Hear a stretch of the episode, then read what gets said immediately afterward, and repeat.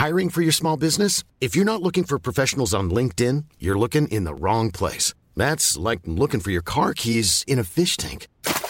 LinkedIn helps you hire professionals you can't find anywhere else, even those who aren't actively searching for a new job but might be open to the perfect role. In a given month, over 70% of LinkedIn users don't even visit other leading job sites. So start looking in the right place. With LinkedIn, you can hire professionals like a professional. Post your free job on linkedin.com slash people today. Heraldo Radio. La HCL se comparte, se ve y ahora también se escucha. Tarde a tarde, lo que necesitas saber de forma ligera, con un tono accesible. Solórzano, el referente informativo.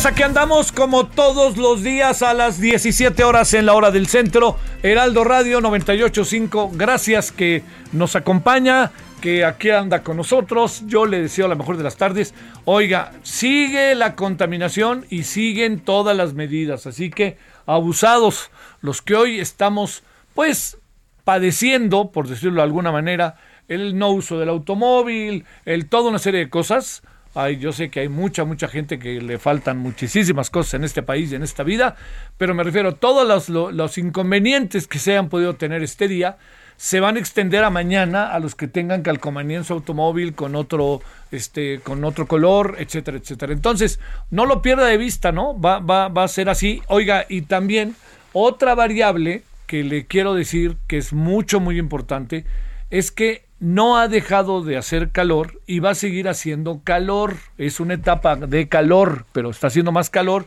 Aquellos que dudan de el famoso tema de este del cambio climático, pues piénsensela, ¿no? Pero, pero sí le digo que no pierda de vista que eso que está sucediendo está muy serio, que es muy importante verlo, muy importante atenderlo. Bueno, estamos en el 98.5 de FM, Heraldo Radio, su servidor Javier Solórzano, todas y todos quienes hacen posible la emisión aquí en Referente. Bueno, con ese tema por delante, también aventamos otro que, que aventamos ayer al inicio de nuestra emisión de televisión, que es la sequía.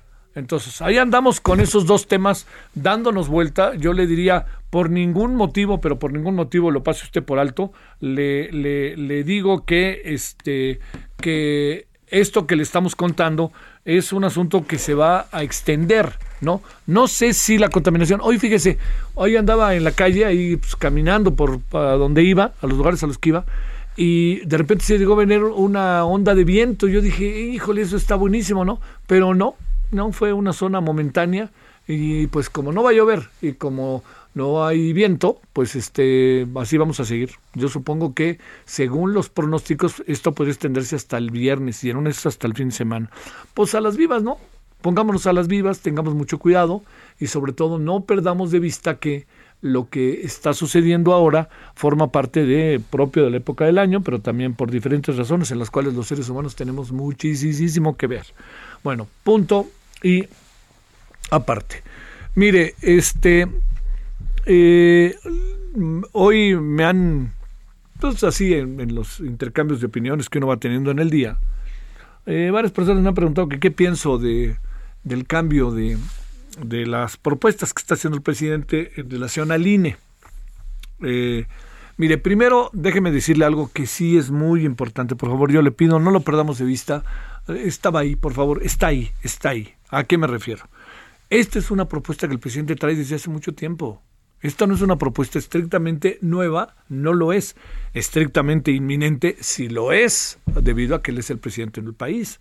Entonces, él, a él no le gusta el INE, no le gusta el INE, lo considera por muchos motivos un instituto caro o discrecional, y yo creo que hasta considera que no es útil, ¿no?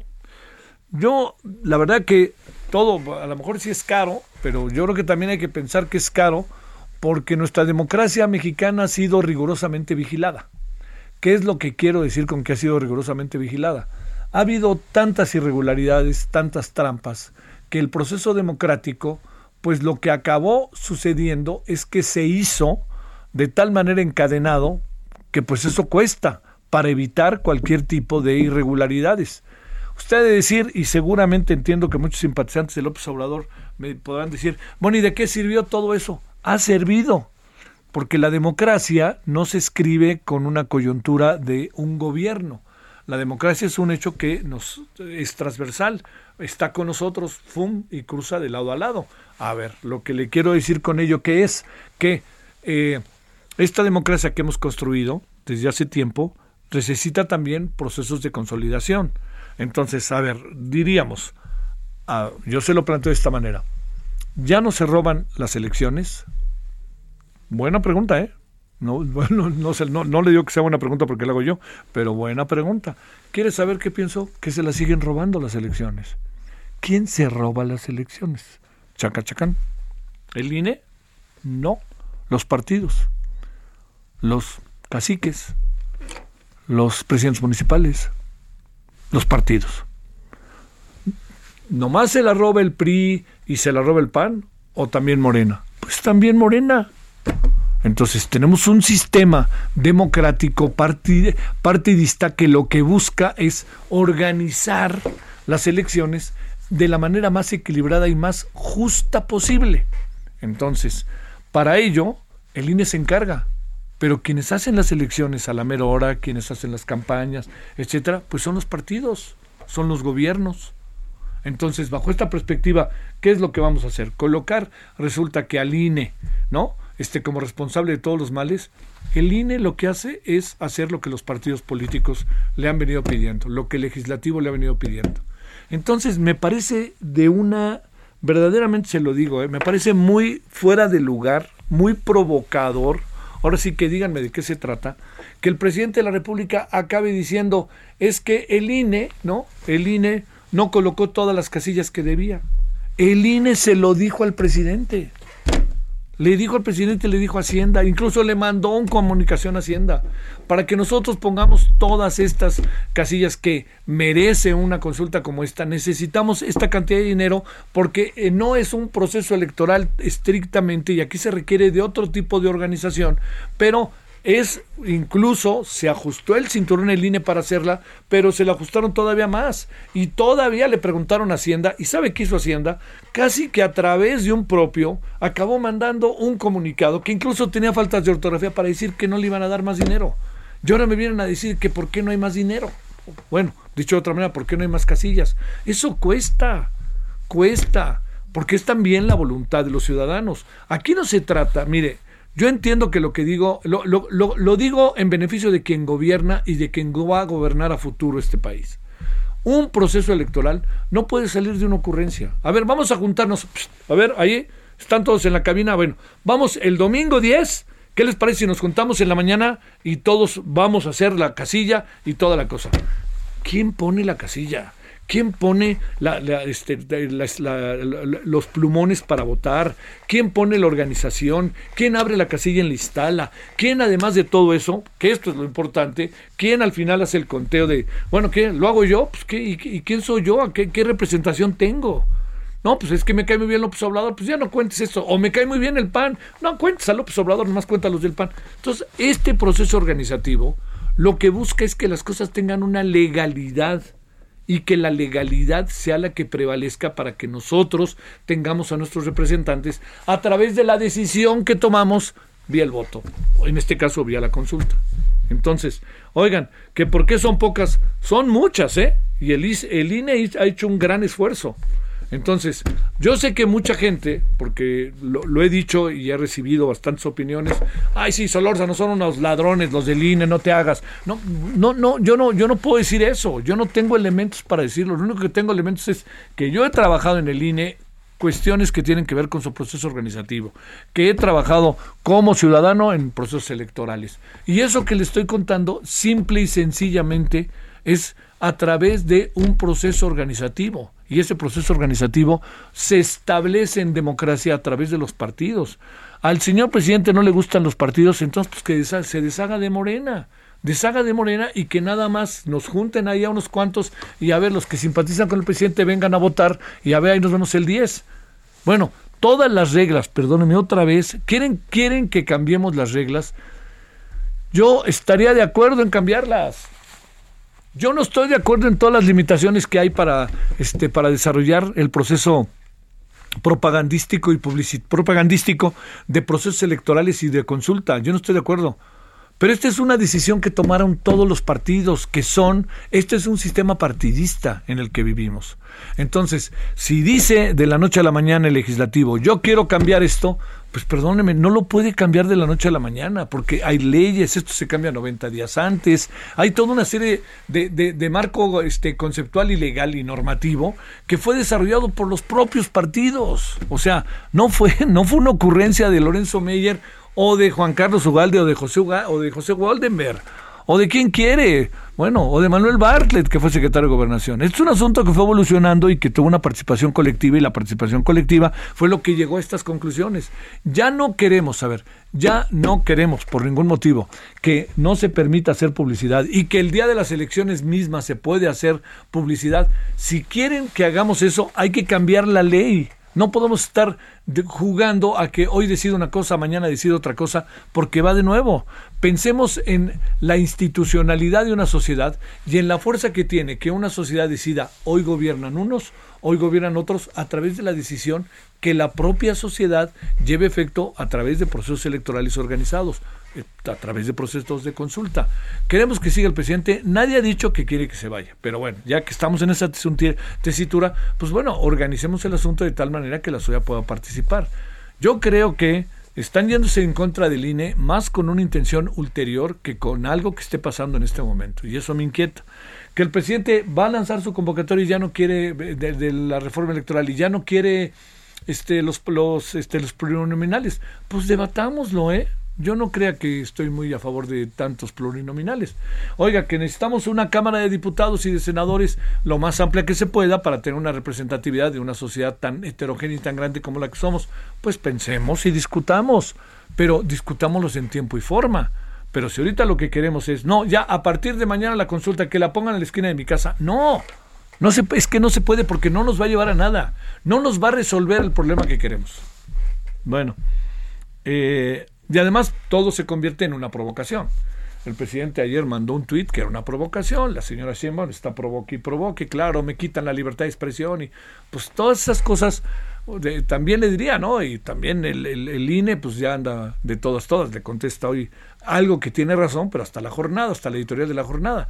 No quieren dejar ningún espacio. Bueno, pues si estamos en un tomidaca de esta naturaleza, no creo que este eh, surja surjan muchas opciones y muchas posibilidades de muchas cosas, ¿eh? Pero bueno, esto es lo que tenemos hoy. Este es un tema que me parece que es este, importantísimo. Y otro que también le debo de contar, pues es que resulta que, ¿qué cree? Que Morena y sus aliados no quieren que vaya a comparecer ni Fonatur, el director de Fonatur, ni el del Tren Maya, etcétera, etcétera. Yo creo, señores de Morena y aliados, que es un buen momento para hacerlo. Y si están llevando ustedes a cabo cuestiones que no estoy de acuerdo, ¿eh? que quede claro, yo no estoy de acuerdo, comparecencias a puerta cerrada, pues saben que hagan una comparecencia a puerta cerrada, pero digamos qué es lo que pasa y qué es lo que piensan de todo esto. Bueno, pues esto es lo que, lo que hoy tenemos.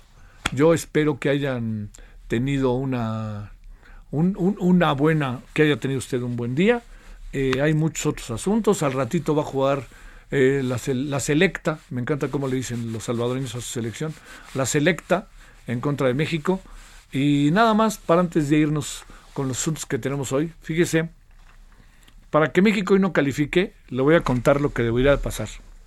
Uno, que perdiera 2-0 con El Salvador. Dos, que al mismo tiempo Costa Rica venciera por más de dos goles a Estados Unidos. O sea que ganara 3-0, 4-1. Bueno. Tercero, si 2-0 queda México derrotado y 2-0 queda Costa Rica ganador, hay otro criterio porque estarían empatados. Y ese criterio es el que tiene que ver con el juego, los dos juegos que tuvieron a lo largo de la competencia. Y en ese sentido, México tiene cuatro puntos porque ganó uno y empató el otro, y Costa Rica tiene uno. O sea, México seguiría calificado.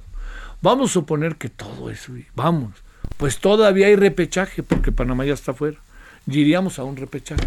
Bueno, se lo digo porque yo entiendo que estamos medio enojados con los futbolistas, yo creo que les falta alma, la verdad que les ha faltado alma, pero este, pues bueno, ya que estén calificados, que yo creo que va a pasar hoy mismo, pues ya veremos cómo les va luego en el Mundial y pues echemos a andar la maquinaria de, de la diversión, el holgorio y el entretenimiento. Le doy un dato. Las cinco naciones que más boletos han comprado para al Mundial de Qatar, las cinco son obviamente los catarís, segundo lugar Estados Unidos, tercer lugar Brasil, cuarto lugar Alemania y quinto lugar nosotros meros, hayamos calificado o no. ¿Y qué tal si le digo que el tercer lugar de Estados Unidos buena parte de ese tercer lugar son mexicanos que van a ir a Qatar para ver el Mundial. Bueno, entonces se lo cuento por lo que pueda pasar el día de hoy. 17:15 en la hora del centro, día de la semana, miércoles, mitad de semana. Solórzano, el referente informativo.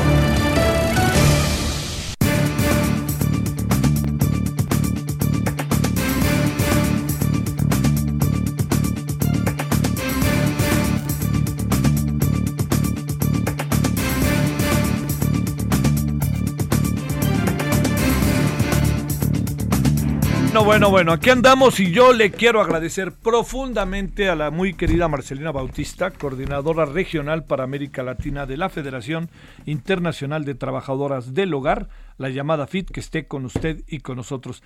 Querida Marcelina, ¿cómo has estado? Javier, muy bien, muchísimas gracias. Qué gusto saludarte. ¿Cómo te ha ido, oye? Igualmente. Igualmente, aquí seguimos, bueno, yo sigo trabajando, afortunadamente eh, todo ha salido con tanta problema con el COVID, entonces pues aquí regresando poco a poco al trabajo. ¿Cómo le ha ido a las trabajadoras y trabajadores del hogar durante este COVID? Eh? Eh, pues no, no de todo bien, sin embargo, pues estamos en, en un momento también de que las trabajadoras empiecen a recuperarse de toda esta problemática de, de desempleo en el cual eh, les tocó, les tocó mucho desempleo, así que, y aparte pues está la falta de, el ejercicio de sus derechos, entonces pues seguimos trabajando hoy, hoy un día muy especial para nosotras, eh, con todos los avances que hemos tenido, pero con también muchos retos.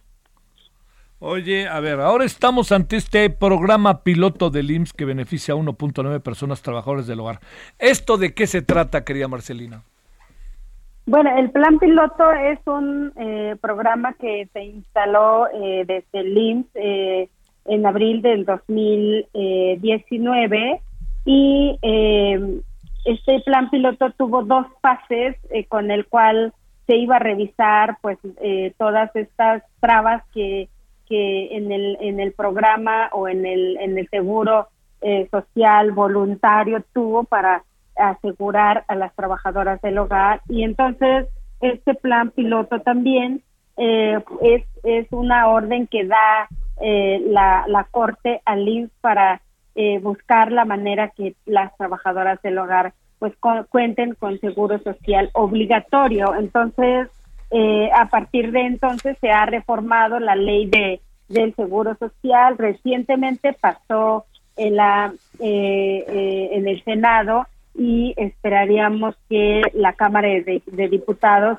pues también lo, lo voten para que sea ya un, una ley obligatoria y pues reformada, ¿no? Entonces en eso en eso se está ahí en este plan piloto Em, eh, se ha incorporado más o menos 43 mil trabajadoras del hogar, que es poco eh, en comparación al universo de trabajadoras que hay en México de 2.2 millones y un poquito más. Entonces, sin embargo, pues consideramos que debería de, cambiar de plan piloto a eh, seguro eh, obligatorio, eh, así que en eso en eso estamos esperando que suceda y mientras eh, las trabajadoras del hogar deben de conocer sus derechos para exigirlo en el momento que ya sea obligatorio. Oye, ¿cómo anda, digamos, todas estas cifras que son, este, la cifra negra, que uno no sabe exactamente cuántas personas son trabajadoras, trabajadores del hogar y no están registrados y a lo mejor no conocen sus derechos. ¿Tenemos una idea más allá de los que están registrados? ¿Cuántos no estarán registradas y registrados? Eh, pues eh, este eh, número que manejamos y que también se, se va se va se maneja en distintos estudios eh, en el 2019 al 2020 por ejemplo ya estábamos hablando de 2.4 millones de trabajadoras del hogar pero viene el covid y hoy estamos hablando de 2.2 millones de trabajadoras del hogar lo cual quiere decir que los demás se quedaron sin eh, eh, empleo. Y eh, también un reporte muy interesante que hace el Consejo Ciudadano donde habla que el 91% son mujeres, 35 de 35 años en promedio son mujeres que tienen un nivel de escolaridad pues, en la primaria, ¿no? Son mujeres migrantes de, muchos estados de la República y el 28% son mujeres indígenas entonces, eh, estamos hablando de una población que presenta pues mucha mucha precariedad desde su condición eh, como por el hecho de ser mujeres indígenas eh, realizar el trabajo del hogar también precariza mucho su eh, su trabajo híjole es que esa es este la otra gran cosa hay eh, eh, ¿Hay conciencia o no de los llamados patrones y patronas? Poca, ¿verdad? Sí, la verdad es muy, muy poca eh, persona que están conociendo la, la nueva ley, digamos, eh, que respalda o establece todos los derechos para las trabajadoras del hogar, porque también hay un, un, una cuestión de que eh, el trabajo del hogar pues no ha sido tan reconocido por las personas que contratan y que también eh, invisibilizan mucho o eh, no cumplen con los derechos de las trabajadoras del hogar porque se piensa que porque viven ahí, porque reciben comida o porque pues simplemente eh, el salario que se les paga es se considera pues un salario alto y que no como que no deberían de ganarlo y por ello nosotras pues hemos hecho hemos realizado un tabulador de salarios eh, pedimos que se contraten por medio de una, un contrato de trabajo por escrito y que, pues, obviamente, eh, la inscripción al seguro social. Bueno, pues, este, ¿cuándo tendremos noticias de este programa piloto? ¿Cuándo podríamos hablar otra vez que valga la pena en términos ya de cosas que se hayan instrumentado, eh, Marcelina? Sí, se supone que el plan piloto ya debería de dejar de serlo porque eh, ya debería de haber la ley, la ley eh, de manera obligatoria y esta iniciativa fue reciente el 16 de marzo, fue aprobado en el Senado, en el Pleno del Senado, se pasó a la Cámara de Diputados y ahí también tendrían que votarlo para eh, pasarlo al Ejecutivo y sea publicado. El problema es que pues no sabemos qué cuánto y que también el, el hecho de retener eh, lo ahí ahí tampoco eh, sabemos eh, que de repente revisamos la iniciativa y sigue igual no entonces esperemos que esperemos que pronto eso suceda porque es muy urgente que se pase de un plan piloto a un a una a una obligatoriedad esta institución para que las trabajadoras pues ya cuenten con este derecho que ha sido de, de, este negado de muchísimos años. Sí, sí, sí. Marcelina Bautista, coordinadora regional para América Latina de la Federación Internacional de Trabajadoras del Hogar, la FIT. Gracias, Marcelina, te mando un gran saludo. Gracias que estuviste con nosotros. Muchísimas gracias, Javier. Igual, un abrazo. Hasta luego. Adiós, Marcelina. Gracias.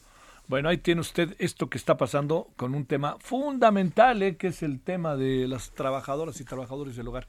Oiga, eh, fíjese que eh, el Tribunal Electoral ha llegado a la conclusión de retirarle o propone más bien retirarle la candidatura a Salomón Jara, quien es el candidato de Morena a la gubernatura de Oaxaca.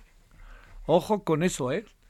eh Susana Harp sería la que eventualmente se, se podría ver beneficiada, ¿no? Vamos a ver qué pase en las próximas horas, pero sí que quede clarísimo que allí en Oaxaca está pasando algo, eh, en verdad se lo digo, de enorme importancia.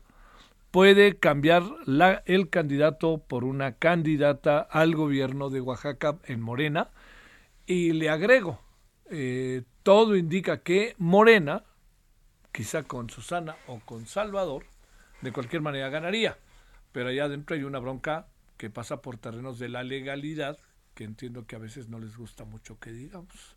Bueno, vamos a una pausa, vamos a hablar de inmigración y vamos a hablar también de el asunto Ayotzinapa, si le parece, después de la pausa. Vamos y regresamos, por acá andamos. El referente informativo regresa luego de una pausa. Heraldo Radio. La HCL se comparte, se ve y ahora también se escucha.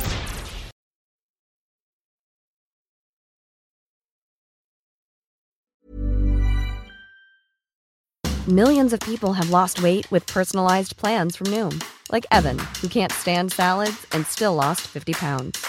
Salads, generally, for most people, are the easy button, right? For me, that wasn't an option. I never really was a salad guy. That's just not who I am. But Noom worked for me. Get your personalized plan today at Noom.com. Real Noom user compensated to provide their story. In four weeks, the typical Noom user can expect to lose one to two pounds per week. Individual results may vary.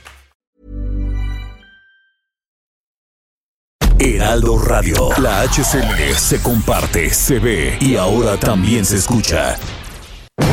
Estamos de regreso con el referente informativo.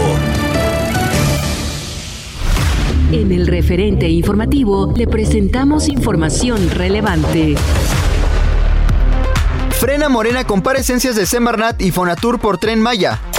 Metro de la Ciudad de México sustituirá 4.5 kilómetros de vía en el tren subterráneo de la línea 12.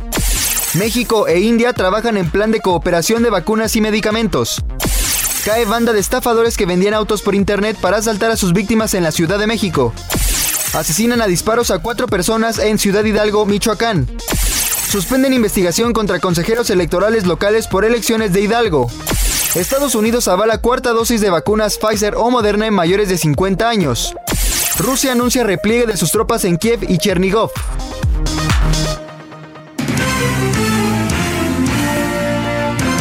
Esperamos sus comentarios y opiniones en Twitter. Arroba Javier Solórzano. Arroba Javier Solórzano. It's late in the evening. She's wondering what clothes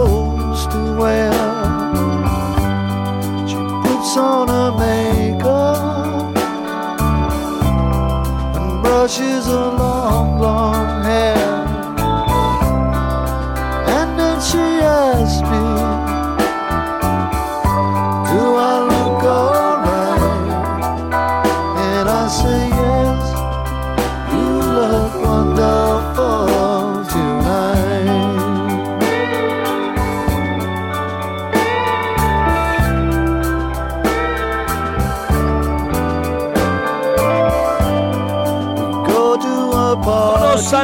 17:31 en la hora del centro.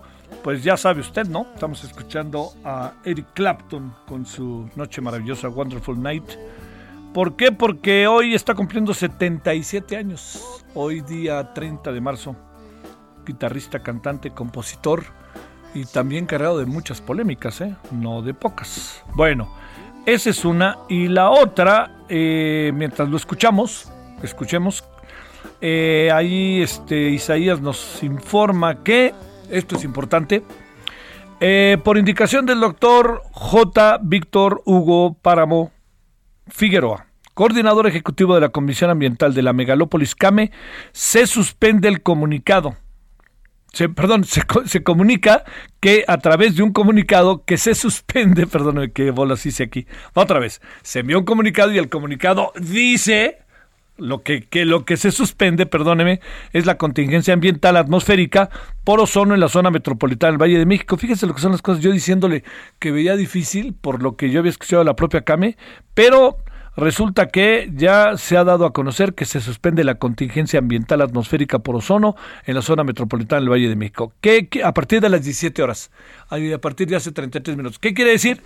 Que si usted no circulaba como yo, pues ya puede circular que eso es lo primero que tiene que ver con el transporte del día de hoy, y junto con otras medidas en las escuelas, en las oficinas, etcétera, etcétera. Bueno, 17.33 en la hora del centro. Solórzano, el referente informativo.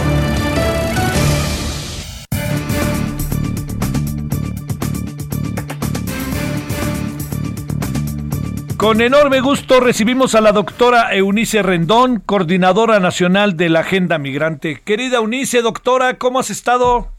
Hola Javier, muy bien, con el gusto de saludarte. Gracias.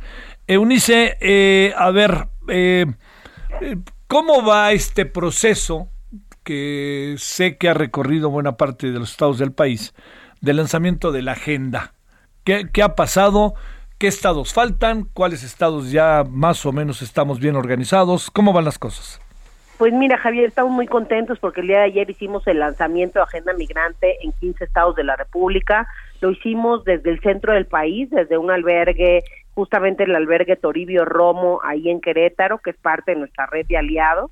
Y, eh, y bueno, lanzamos esta Agenda Migrante 2022 ya con representantes en Puebla, en Querétaro, en Chihuahua, en Baja California, en Sonora, en Chiapas, en Zacatecas, en fin, en varios, en, Jalisco, en varios rincones del país, Estado de México, etcétera, que hoy están viviendo pues este, diferentes fenómenos del tema migratorio, es decir, eh, México cada vez es un país de más de recepción que de tránsito, y bueno, eso ha hecho que también algunos estados del centro tengan este presencia de la migración. Y el día de ayer, además del lanzamiento de estos capítulos en México, hicimos un relanzamiento de los capítulos también en Estados Unidos, en cuatro estados de la Unión Americana, estaremos por allá también en el mes de mayo, y algo importante, pues también hicimos una reflexión muy, eh, ahora sí que muy rica, con autoridades encargadas del tema migratorio, estuvo el Instituto Nacional de Migración,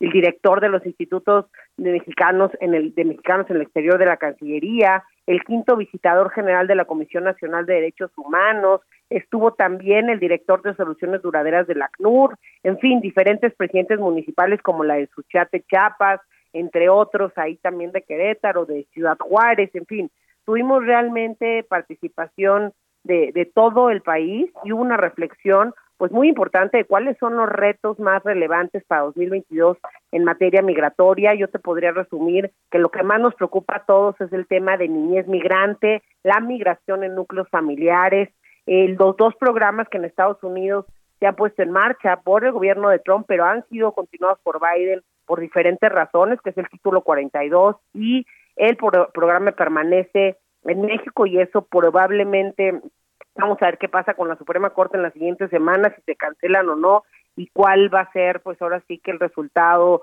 para México de esto que pues ha concentrado un gran número de centroamericanos en la frontera norte. También pues se habló de la necesidad de trabajar con los consulados, hablaron a veces del abuso que hay por parte pues de los delincuentes y de la autoridad con los migrantes, comentaron algunas de las desgracias a los migrantes que les han pasado, uno había perdido la pierna ahí en el tren, este otro había testiguado cómo una mujer embarazada murió ahí arrollada en el tren, otro nos contaba que él ya tiene su carta al refugio, por ejemplo, otorgada por por el gobierno mexicano y que ya tomó siete certificaciones, está trabajando, pero aún así los bancos no le quieren abrir una cuenta a su nombre y entonces siempre tiene que estar ahí al peligro, este, poniendo su dinero en cuenta de alguien más. Entonces, al final, varios eh, buenas prácticas se hablaron también desde la ACNUR, por ejemplo, nos mencionaban pues que ya se ha trabajado con cerca de 20 mil migrantes en temas de reubicación laboral y social y que bueno, eso ha dado más de 105 mil este, millones ya de pesos, lo cual también prueba que puede, 105 millones, perdón, de pesos, lo que indica que las personas refugiadas pues pueden contribuir cuando está ordenado también el asunto, otras buenas prácticas de certificación con niños migrantes que se han dado en Ciudad Juárez y en Sonora, en fin, hubo temas de, de mucha preocupación y angustia que, que nos expusieron, otras, repito, de buenas prácticas que queremos retomar en diferentes estados. Y al, hubo también legisladores que mencionaron algunas buenas prácticas legislativas para atender el tema migratorio y también a través de los capítulos de Agenda Migrante, pues queremos ser partícipes justo de poder compartir estas experiencias de un estado a otro, también que tengamos un seguimiento de la Comisión Nacional de Derechos Humanos cuando así se requiera. Y bueno, ir de la mano también con el Instituto Nacional de Migración en una serie de grupos de trabajo que quedamos de conformar a partir de este lanzamiento de, este, de los capítulos de nuestra coalición de agenda migrante. Entonces, pues hay mucho ahí que trabajar, tenemos 10 acuerdos, Javier, y pues vamos a seguir trabajando en los siguientes meses y como te digo, estaremos en Estados Unidos en mayo también para consolidar ese lanzamiento por allá y la colaboración pues entre la región de Estados Unidos y México para proyectos estratégicos. A ver, este, eh, digamos, eh, eh, Eunice, todo este tema de agenda migrante, eh, ¿alcanzas a tener más o menos una idea de si sigue manteniéndose una abierta migración, como se ha dicho desde Centroamérica hacia el sur de México? Hablas ya de una variable que teníamos entre nosotros, pero ahora tú la confirmas y ratificas con elementos concretos, que es la de recepción. O sea, ya no solamente somos país de tránsito, sino desde hace tiempo somos país de recepción. ¿Y qué anda pasando con la migración mexicana, de la cual hemos hablado mucho de la centroamericana, pero no hemos hablado tanto de lo que ha venido, no, de lo que no se ha frenado, ¿no? De la migración mexicana. A ver, reflexionemos sobre esto, si no te importa, Eunice. Claro que sí. Pues mira, Javier, creo que hay varios puntos que decir de lo que mencionas. Por un lado, esa transición que ha habido en el fenómeno migratorio derivado de las políticas en Estados Unidos y de los cambios que ha tenido, de los frenos y de los de los puntos que se han puesto sobre la mesa como esta política del título 42 que con el pretexto de la pandemia deporta a los centroamericanos a México o el permanece en México que hace que los solicitantes de refugio en ese país esperen del lado mexicano entre otras políticas de deportación expedita, etcétera, pues eso ha hecho que cada vez más estos centroamericanos, haitianos, etcétera, cubanos, etcétera, vean más a México también como un país de, de acogida, no solamente como un país de tránsito por todas estas dificultades. Y tan solo si vemos las solicitudes de refugio en nuestro país, en los últimos cuatro años, Javier, han crecido seis mil por ciento. Entonces, mientras hace siete años apenas teníamos cuatro mil, cinco mil solicitudes de refugio, pues el año pasado lo cerramos con 130 mil solicitudes de refugio en nuestro territorio y eso tiende a incrementarse para 2022. Entonces ahí tenemos un fenómeno que la, desafortunadamente no hay el presupuesto en la Comar, el propio titular lo ha dicho, para atender esas solicitudes, entonces vamos atrasados y ahí se va generando parte del disgusto y de algunas caravanas y algunos de los problemas que ha habido en territorio con las caravanas, agresiones, etcétera, tiene que ver con esta lentitud en los procesos. Entonces, eso por un lado. Y por el otro lado, el tema de los mexicanos, mencionas algo que creo que hay que subrayar. También nuevamente la migración mexicana vuelve a ser un tema. Es decir, mientras que ya hablamos de una tasa cero, que eran más mexicanos los que regresaban que los que se iban, a partir de mediados de 2020, otra vez hay un repunte muy importante de mexicanos hacia Estados Unidos, de tal forma que cerramos 2021 siendo el año de mayor migración mexicana en la última década y parece que 2022 lo va a superar porque seguimos viendo pues esta migración en franco aumento y aquí creo que la desgracia Javier es que la principal razón para los mexicanos que se están yendo a Estados Unidos hoy es la violencia. Sí, sí, sí. Ahí es donde está el asunto. Oye, es una violencia que parte fundamentalmente junto con un desplazamiento que tú alcances a apreciar, Eunice, que tiene que ver con este desplazamiento derivado de los grupos delincuenciales o también otro tipo de violencia que puede pasar por la política en algunas comunidades. Eh, ¿Cuál es? ¿Hay una constante o no? Ah, e, es diversa, pero sí hay una principal o una prioritaria, una más constante, ¿no? Al menos de las familias que a mí me tocó ver. Por ejemplo, yo estuve en la frontera con Ciudad Juárez todo el año pasado y muchas de las familias mexicanas, repito, porque también la migración se ha dado en familia, núcleos completos, tanto de Centroamérica como de acá, pues ha sido sí la violencia por amenazas de grupos de crimen organizado, muchos de Michoacán, mucha gente de esta tierra caliente, ¿no? Escapando de, la violencia y amenazas que en familia les hacen. Sí hay otras también mujeres, por ejemplo, viajando derivado de la violencia familiar que también sufren y eh, ya hay otras situaciones de amenazas ya quizá en esto que tú mencionas a nivel político muy local, pero sí la gran mayoría son esa violencia por, amenazas del grupos del crimen organizado, incluso en los refugios, o sea, es decir, en la cantidad de, eh, de refugios otorgados por el gobierno estadounidense hacia los mexicanos, pues sí, más del 95% justamente se les otorgó el refugio en Estados Unidos el año pasado por del total de, de las solicitudes otorgadas por violencia y amenazas del crimen en su lugar de origen. A ver, déjame plantearte lo último. Este, entiendo que es larguísimo esto, ¿eh? Digamos, sobre todo estos 10 puntos están muy interesantes, los leí antes de entrar al aire y te diría que están muy interesantes, muy de revisarse, algunos ya los tocaste. Te planteo eh, algo inevitable. Eh, ¿Qué pasa con la estrategia, la política, la política pública, la política migratoria de la presente administración? Mira, yo creo que uno, uno de los principales problemas que vimos ayer es la reforma que se dio a la ley de migración, que si bien era positivo y era una petición que las organizaciones habíamos hecho para que justo el Instituto Nacional de Migración no pudiera tener en detención a la niñez migrante ni sola ni acompañada, pues ahí todavía queda un, un vacío importante, es decir, se le dio la función al DIF y el DIF pues no ha logrado todavía tomar esta función, ¿no? Como mencionábamos ayer en el foro, es decir, la niñez migrante es un reto fundamental, cambió el 11 de noviembre de 2020 la ley de migración y la ley sobre refugio y protección complementaria de asilo político. Y en esta se cristaliza esa prohibición de detener niños, niñas, adolescentes, lo cual parecería positivo, pero ya en la implementación no se ha podido, entonces de tal forma que el INAMI no los puede tener, pero entonces tampoco los albergue, entonces el DIF es el único responsable, pero no tiene dinero y no tiene forma de atender a estas familias y niños y eso yo creo que es uno de los retos importantes.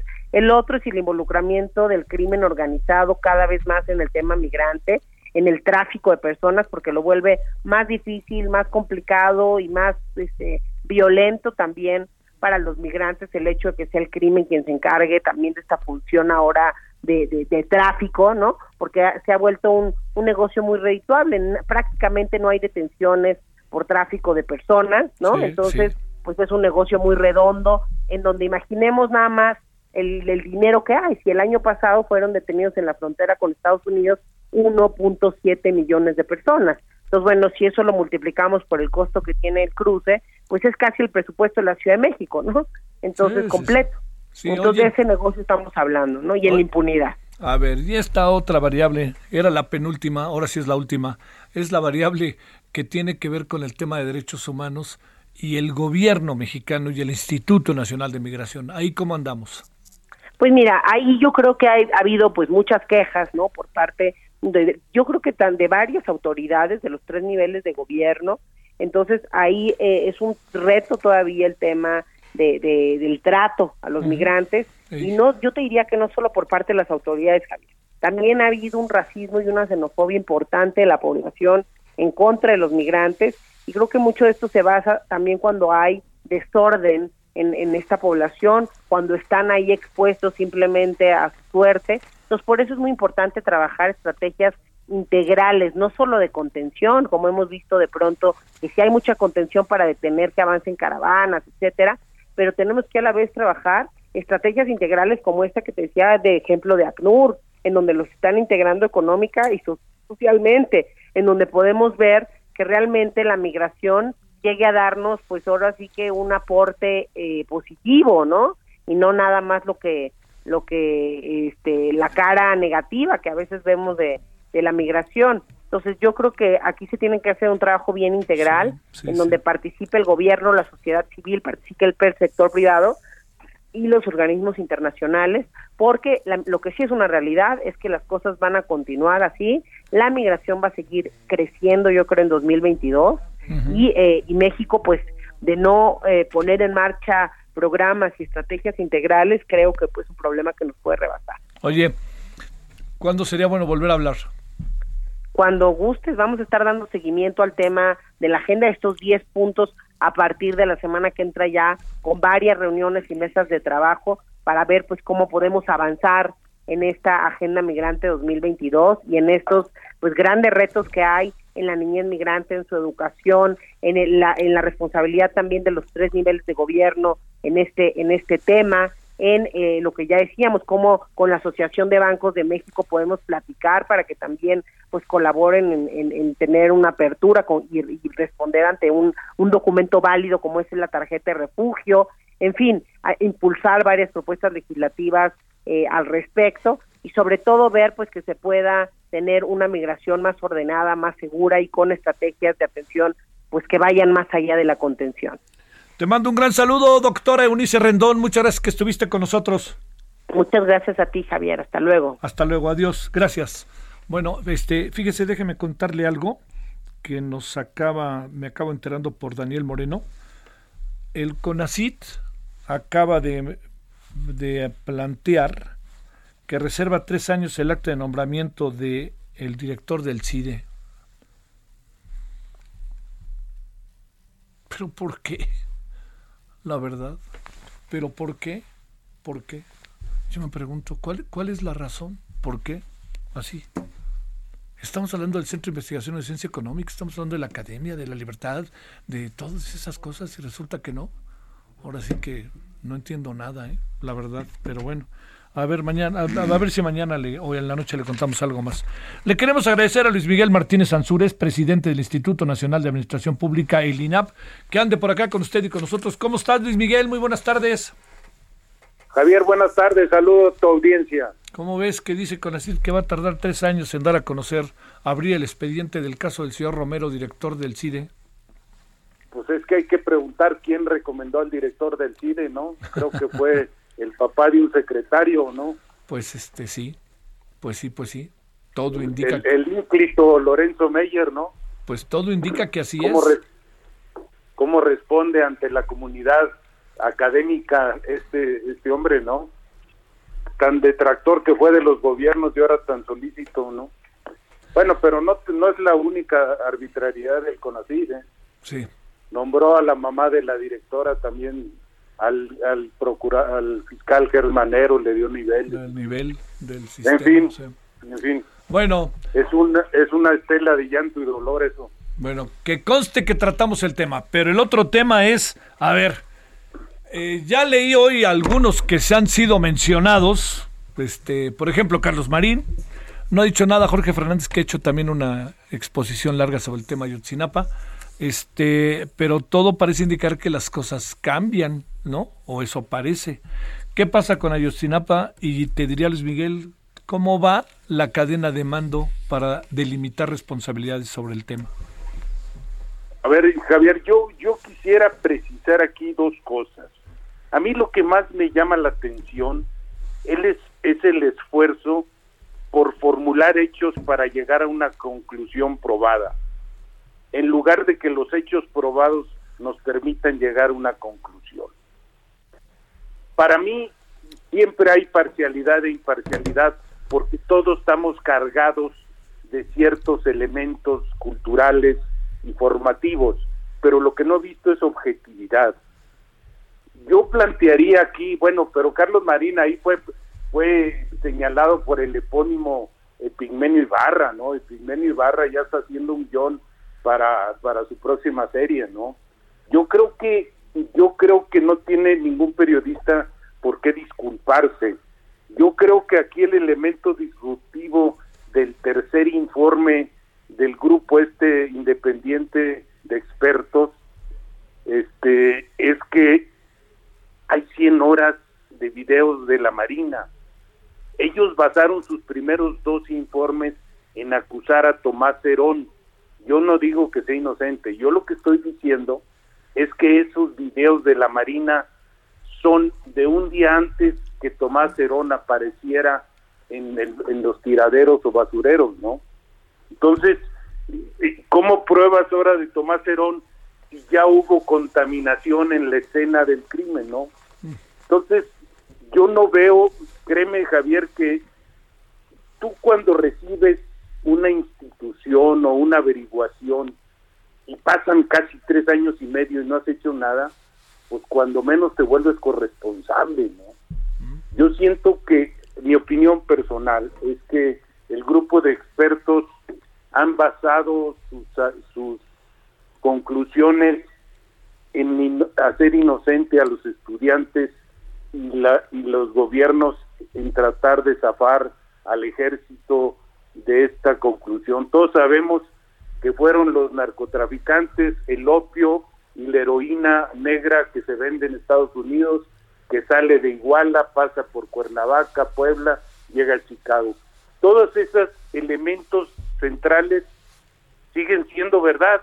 El problema es qué pasó en ese entonces en el Intríngulis. ¿Por qué los mataron y por qué el ejército dos días antes estaba siguiendo a esos estudiantes? Yo creo que eso es lo que es inexplicable, sigue siendo lo mismo.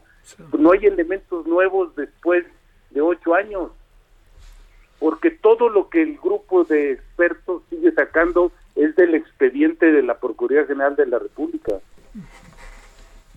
Este, en breve, en breve no dijo nada el procurador, ¿era obvio o cómo la ves en breve? No, pero no. ¿Eh? En breve digo, porque se nos acaba el tiempo, Luis Miguel, nomás una opinión, el procurador no ha abierto, el entonces procurador no ha abierto la boca. Bueno, no, porque pues es que no era abogado, no, es decir, era un licenciado en derecho. Yo creo que el único camino que queda aquí, Javier, es la única forma es la, es la justicia para recuperarnos y la responsabilidad es la única forma de conseguirlo. Te mando. Nada más. Adelante, adelante. Pues nada más, yo creo que aquí hay que hacer unos juicios colectivos, tipo las comisiones de la verdad argentinas de Ernesto Sabato. Es decir, hay que llevar a cuentas a todos. La verdad se tiene que conocer. Te mando un gran saludo, Luis Miguel Martínez Ansúrez. Gracias. Más fuerte para ti, Javier. Gracias. Nos vemos a las 21 horas en la hora del centro, Heraldo Televisión Referente. Pásela bien. Adiós, Aitar. Hasta aquí, Solórzano, el referente informativo. Heraldo Radio. When you make decisions for your company, you look for the no-brainers. If you have a lot of mailing to do, stamps.com is the ultimate no-brainer. Use the Stamps.com mobile app to mail everything you need to keep your business running with up to 89% off USPS and UPS. Make the same no brainer decision as over 1 million other businesses with Stamps.com. Use code PROGRAM for a special offer. That's Stamps.com code PROGRAM.